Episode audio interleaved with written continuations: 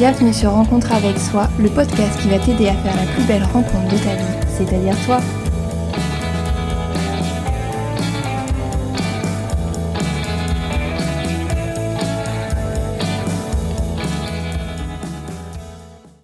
Bonjour à toutes et peut-être à tous. J'espère que vous allez bien. Je suis Clémence et je suis ravie de vous accueillir dans ce premier épisode de mon podcast. Cet épisode zéro dans lequel je vais un petit peu parler de moi, de mon parcours, mais aussi de pourquoi j'ai lancé ce podcast. Je suis donc Clémence, une maman auto-entrepreneuse. Mais avant de devenir cette personne, j'ai dû traverser quelques expériences euh, qu'on pourrait dire pas faux folles. Donc on va faire un petit bond dans le passé.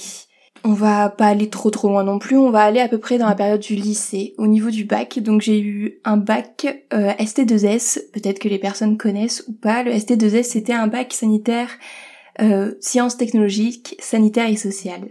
Je l'ai eu tant bien que mal, mais je l'ai eu.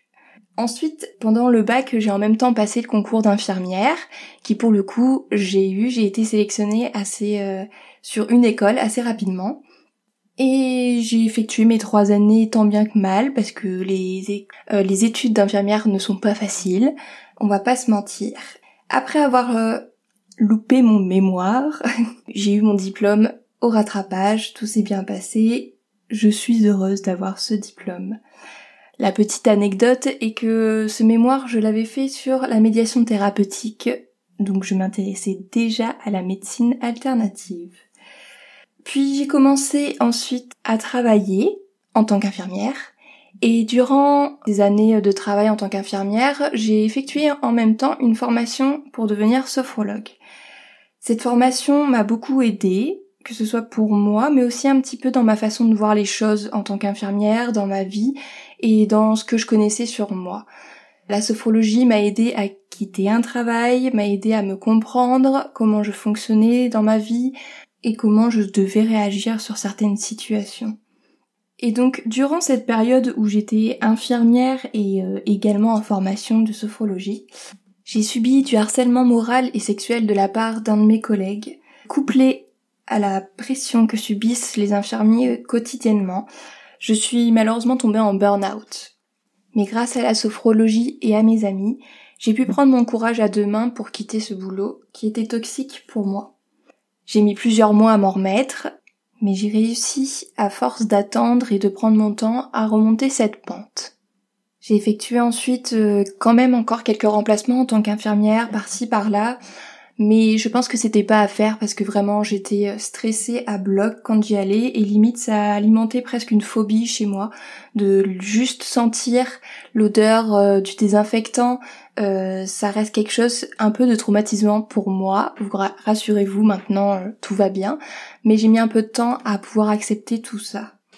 Puis j'ai déménagé et entre-temps j'ai aussi également obtenu mon diplôme de sophrologue.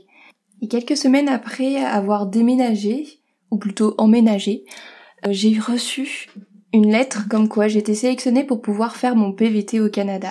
PVT, c'est un permis vacances-travail. On peut travailler ou voyager tout simplement euh, lorsque nous le souhaitons. Et donc en moins d'un an, j'ai dû organiser mon mariage et mon départ au Canada. En arrivant à Montréal, j'ai décidé de ne pas refaire euh, le métier d'infirmière et plutôt de me lancer à 100% dans mon métier de sophrologue. Je suis tombée très rapidement enceinte, donc je n'ai pas pu mettre tout de suite en place ce métier de sophrologue à 100%. Pour la bonne cause, on va pas se mentir. Pour la petite information, la sophrologie n'est pas du tout connue euh, au Canada. Donc il faut réussir à batailler pour se faire connaître, ce qui est assez compliqué, mais pas impossible. Et nous voici à aujourd'hui. Donc je suis sophrologue dans une clinique à Montréal et grâce à un certain virus connu mondialement, j'ai mis en place des consultations en ligne. Cette pause obligatoire dans mon métier m'a fait me remettre euh, encore en question et c'est pour ça que je me suis tournée vers le podcast parce que mon but étant d'aider un maximum de personnes, je trouve que le format du podcast est un format euh, plutôt intéressant pour pouvoir faire passer des messages assez facilement et me voilà donc en train d'enregistrer mon premier épisode de rencontre avec soi.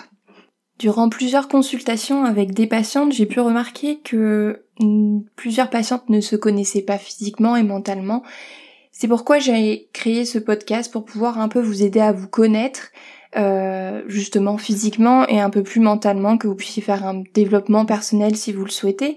Mais aussi physiquement, on ne se rend pas compte que l'anatomie et comment le corps de la femme est fait on nous apprend pas tout ça à l'école et la société ne nous aide pas du tout à parler de ces sujets tabous, comme pourquoi pas les règles par exemple. Rien que ça. J'ai donc à cœur de partager avec vous mes connaissances que j'ai engrangées durant toutes ces années en tant qu'infirmière et en tant que sophrologue, mais aussi de partager mes expériences, de savoir comment j'ai pu réussir à avancer dans ma vie malgré tous ces tonneaux et ces boulets que j'ai pu me trimballer et que je me trimballe encore parce que personne n'est parfait. Je vous partagerai bien entendu également des techniques de sophrologie. Et mon but aussi, c'est de vous faire connaître certaines médecines alternatives qui pourraient peut-être vous aider sur certaines choses dans votre vie. L'objectif de ce podcast est donc de vous aider à vous rencontrer et à vous connaître pour pouvoir avancer dans votre vie remplie de confiance et avec détermination. C'est vraiment ce que la vie m'a appris, c'est euh, que s'aimer, s'accepter et se pardonner, c'est ce qu'il y a de plus beau dans la vie pour pouvoir ensuite partager justement cet amour avec d'autres personnes. J'espère donc que ce podcast va vous aider et va vous plaire. Si c'est le cas, n'hésitez pas donc à commenter, à vous abonner, à évaluer mon podcast. Je serai ravie également de vous répondre dans les commentaires si vous avez des questions. Je vous souhaite une belle et douce journée et une, surtout une belle rencontre avec vous. À bientôt!